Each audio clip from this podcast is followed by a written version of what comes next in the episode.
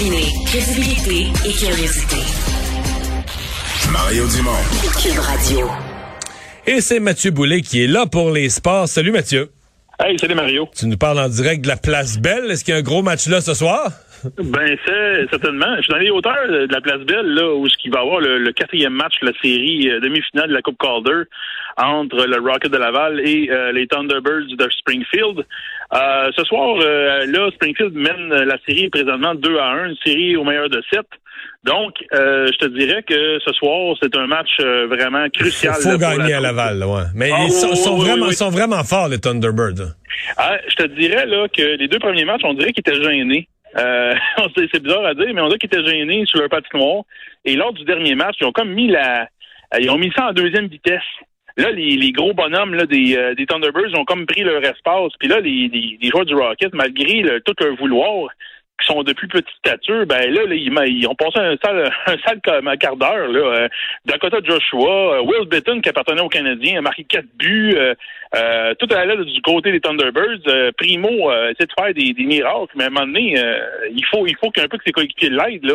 Euh, deux, deux désavantages numériques de deux hommes. Tu sais, ça n'a pas bien été pendant tout là, pour le Rocket. Est-ce que ce soir, il faut qu'ils rebondissent? Là? Ils ont, Mais là, il y a, y a du monde, de l'atmosphère. Euh, il se passe quelque chose quand même au, à, Laval autour du ah, Rocket. Oui. Oui, oui, Mario, euh, sans, aucun doute.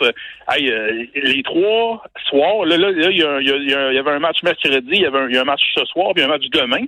Les trois, euh, les trois euh, matchs ont été vendus, tous les billets ont été vendus en moins de 24 heures. On parle de 10 000 billets par soir.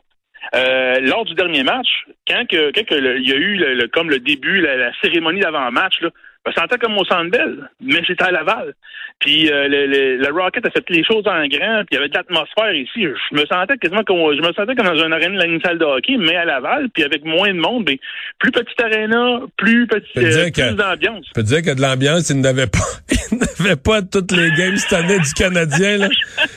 Disons, que ça avait plus l'air d'un salon funéraire au Centre Bell, là, mais eh les, les, les, je dois te dire, le Mario, là, que le Rocket de Laval là, a réussi son pari cette saison parce que euh, moi, je suis venu avec mes enfants. C'est vraiment une atmosphère familiale. Euh, là, là, c'est là, c'est les séries éliminatoires, mais en saison régulière, là, ils font des soirées familiales, ils font des, ils font des, des, des, des, promotions. c'est abordable pour une famille ben aussi, là.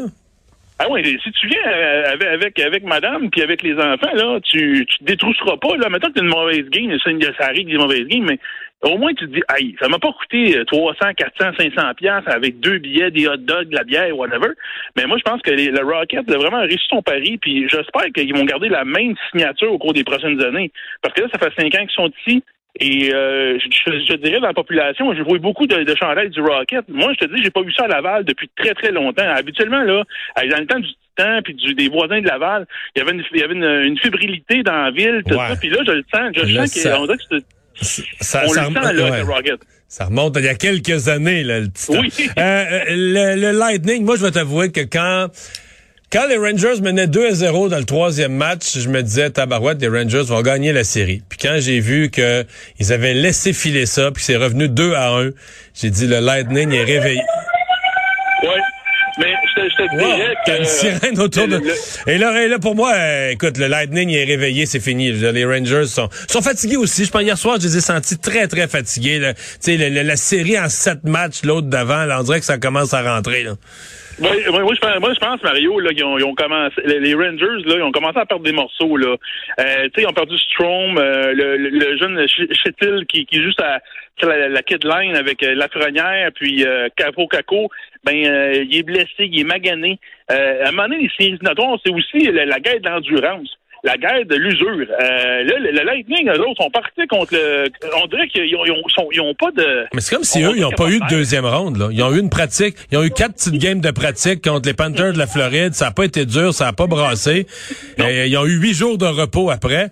Fait que, tu sais, ils ont eu tout un break pendant que les Rangers, eux autres, là, s'arrachaient le cœur pour, pour s'en sortir contre, la Caroline, là.